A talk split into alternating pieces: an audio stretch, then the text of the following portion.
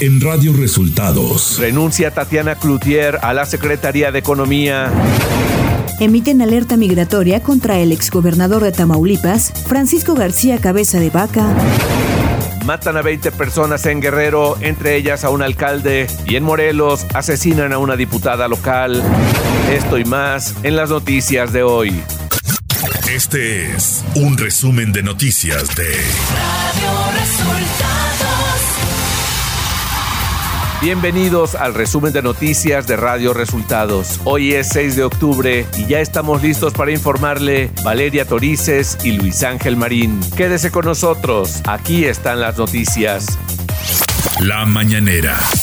En la conferencia de prensa de este jueves, el presidente Andrés Manuel López Obrador dio a conocer que la secretaria de Economía Tatiana Cloutier presentó su renuncia.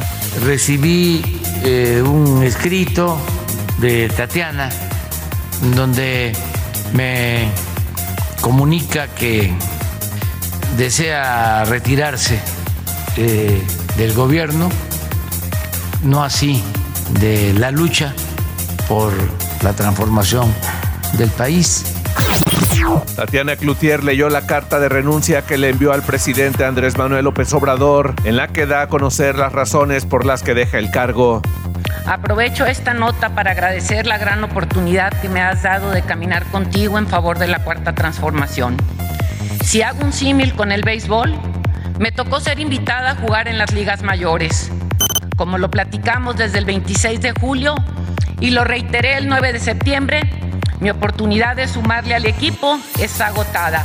Me paso a la porra, desde donde seguiré con ánimo al equipo o como decimos desde el espacio común, hacer una más que trabaja por la patria.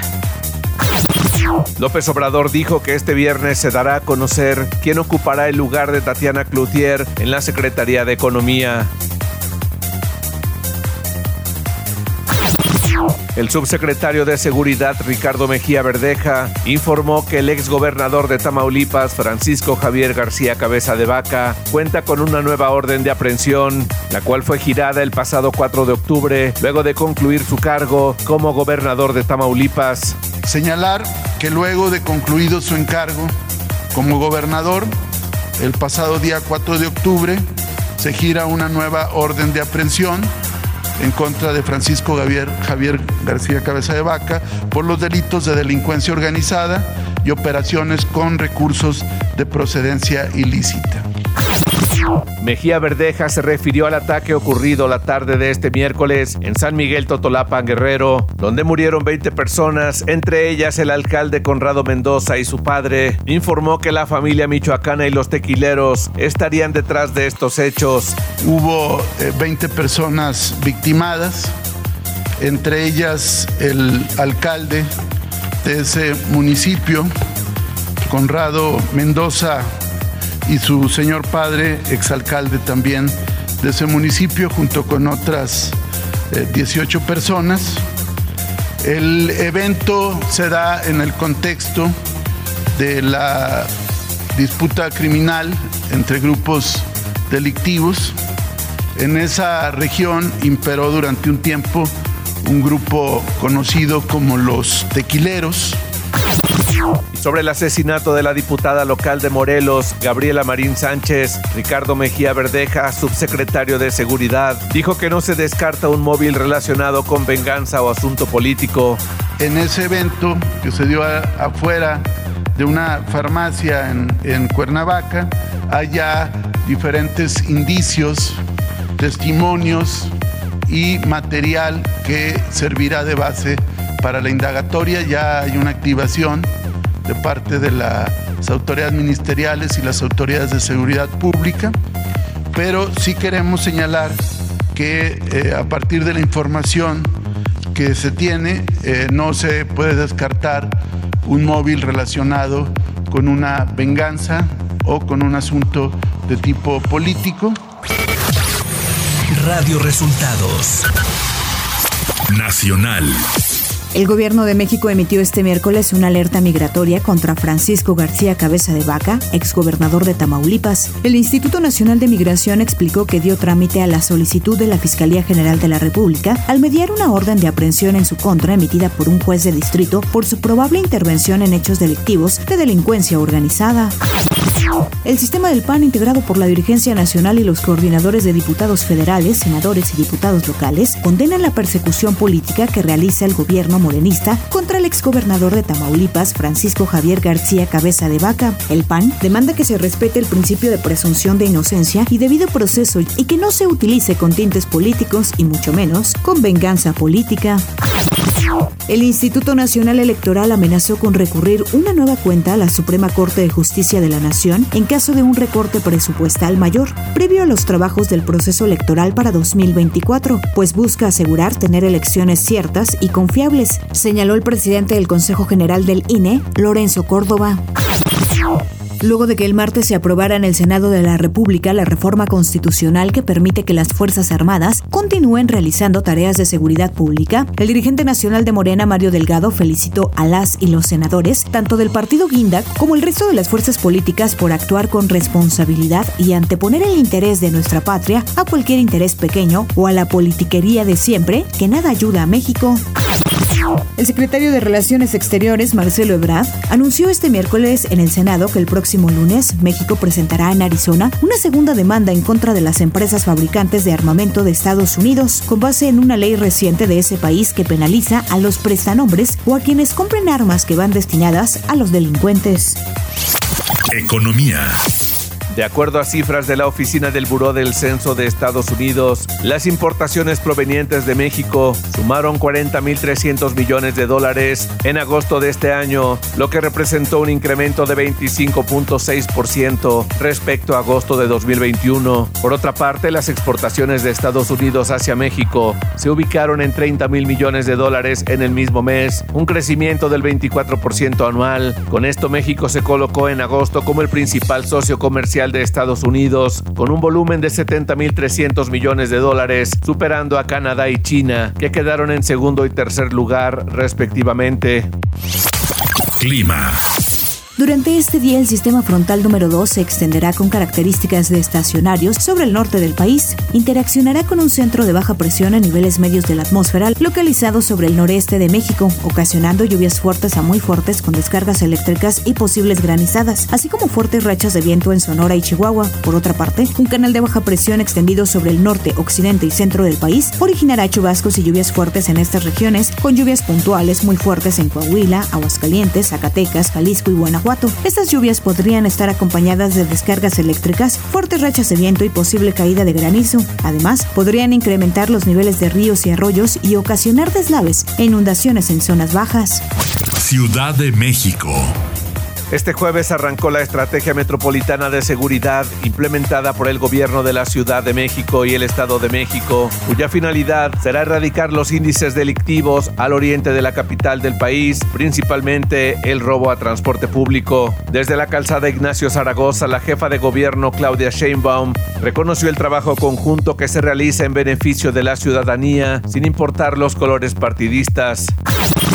La Fiscalía General de Justicia de la Ciudad de México confirmó que tras la necropsia de ley realizada al cuerpo del abogado Jesús Hernández Alcocer, estableció que su muerte se debió a causas naturales. Información de los estados. La tarde de este miércoles, un grupo armado atacó la presidencia municipal de San Miguel Totolapan Guerrero. Al menos 20 personas fueron asesinadas, entre ellas el alcalde Conrado Mendoza, su padre, el ex edil Juan Mendoza, así como policías municipales. Posteriormente, el grupo criminal Los Tequileros publicó un video en redes sociales adjudicándose el ataque. Cuernavaca, Morelos, fue asesinada la diputada local Gabriela Marín tras ser atacada por sicarios a bordo de una motocicleta, quienes lograron darse a la fuga. Informes señalaron que la funcionaria de Morelos Progresa fue interceptada en la colonia El Empleado sobre la avenida Poder Legislativo alrededor de las 18 horas de este miércoles. El gobernador de Morelos, Cuauhtémoc Blanco, condenó el asesinato de la legisladora local y añadió que se desplegó un operativo de seguridad a fin de dar con los responsables. El emblemático Callejón del Beso en Guanajuato fue cerrado ante una serie de conflictos entre particulares y autoridades del gobierno. La madrugada de este miércoles, el icónico callejón fue clausurado a menos de una semana del inicio del Festival Internacional Cervantino. El conflicto deriva entre la propietaria del balcón de Ana y fotógrafos del sitio. Radio Resultados Internacional. El ejército de Corea del Sur y la Guardia Costera de Japón denunciaron que Corea del Norte volvió a lanzar un misil balístico por el momento, no informaron dónde impactó. La agencia de noticias Yonhap informó que el lanzamiento de Corea del Norte ocurrió luego de que Pyongyang protestara después de que un portaaviones de propulsión nuclear estadounidense fuera despegado en el Mar del Este el día anterior, en una demostración de fuerza contra sus provocaciones. La respuesta de la Unión Europea a la anexión ilegal por parte de Rusia de cuatro nuevos territorios ucranianos no se ha hecho esperar. El nuevo paquete de sanciones, el octavo desde el inicio de la invasión rusa en febrero, será sometido a un proceso final de aprobación y si no surgen objeciones, será publicado y entrará en vigor este jueves. La agencia EFE reportó que al menos 35 personas fallecieron, de los cuales 24 eran niños de entre 2 y 3 años, en un tiroteo registrado este jueves en una guardería del noroeste de Tailandia. La policía señaló que el atacante mató a 30 personas antes de quitarse la vida. En la cuenta de Facebook del sospechoso fue identificado como un ex oficial de la policía de 34 años. Luego del ataque, el autor del crimen huyó hasta su vivienda, donde acabó con la vida de su mujer y sus tres hijos antes de suicidarse. Según informaciones de un diario local, el hombre había sido expulsado del cuerpo de policía después de verse implicado en un caso de tráfico de drogas. Tecnología. El Parlamento de la Unión Europea aprobó el USB-C como puerto universal de carga para smartphones, incluido el iPhone. En un comunicado, el Parlamento anunció la decisión tomada por la Unión Europea en julio pasado de implementar un solo puerto estándar para todos los dispositivos móviles. Así que a finales de 2024 todos los teléfonos móviles, tablets y cámaras que se vendan en la Unión Europea deberán estar equipados con puerto de carga USB-C, señala el comunicado. Además, esta nueva norma se extenderá a laptops en la primavera de 2026.